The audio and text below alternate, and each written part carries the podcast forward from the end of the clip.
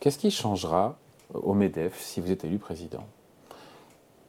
Parce qu'est-ce qui ne changera pas Vous demanderez des bases d'impôts, ça on, l'imagine. Bon, au-delà de la boutade, qu'est-ce qui changera au MEDEF euh, si Patrick Martin était je, je pense qu'il faut aller encore plus loin dans le collectif parce que les circonstances nous imposent, quel que soit notre secteur d'activité, quelle que soit la taille de notre entreprise, d'être très mobilisés, d'être très solidaires entre nous pour porter ce, message et expliquer à ceux qui ne l'ont pas encore compris que l'entreprise est avant tout la solution.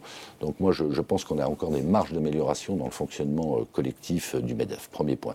Deuxième point, je l'ai évoqué rapidement, je pense qu'il faut que nous soyons plus actifs encore, nous le sommes, hein, euh, dans le débat d'idées. Dans le débat d'idées, et singulièrement autour de ce débat assez fondateur, euh, croissance versus décroissance. Il y a une petite musique décroissante qui est portée par des gens de bonne foi, pour d'autres qui le sont probablement moins, et je pense que c'est un suicide collectif si nous nous engageons sur la voie de la décroissance.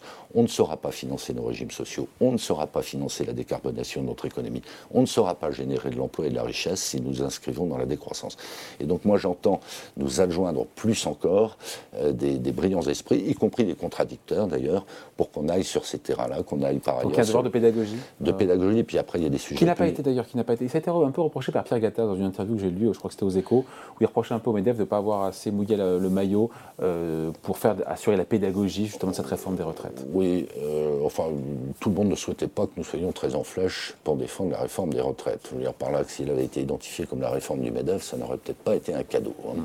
Donc on a fait ce qu'on avait à faire. On a toujours dit depuis l'origine qu'on soutenait cette réforme, mais que ça n'était pas la réforme du MEDEF. Après, il y a d'autres sujets euh, très sensibles. Je pense qu'il faut crever un certain nombre d'abcès. Les retraites par capitalisation. Il faudra à un moment donné si d'aventure le climat politique s'apaise, parler sereinement, rationnellement du sujet de, l'immigration, de l'immigration économique. On a, des, on a des centaines de milliers d'emplois qui ne sont pas pourvus aujourd'hui. Première réponse, nous remettre à niveau et le plus vite possible en termes de formation, faire revenir vers le marché de l'emploi les titulaires du RSA. Oui, mais est-ce qu'à un moment donné, on n'aura pas une impasse sur des métiers qui sont indispensables au bien collectif? Je pense en particulier à l'aide à la personne et à la santé.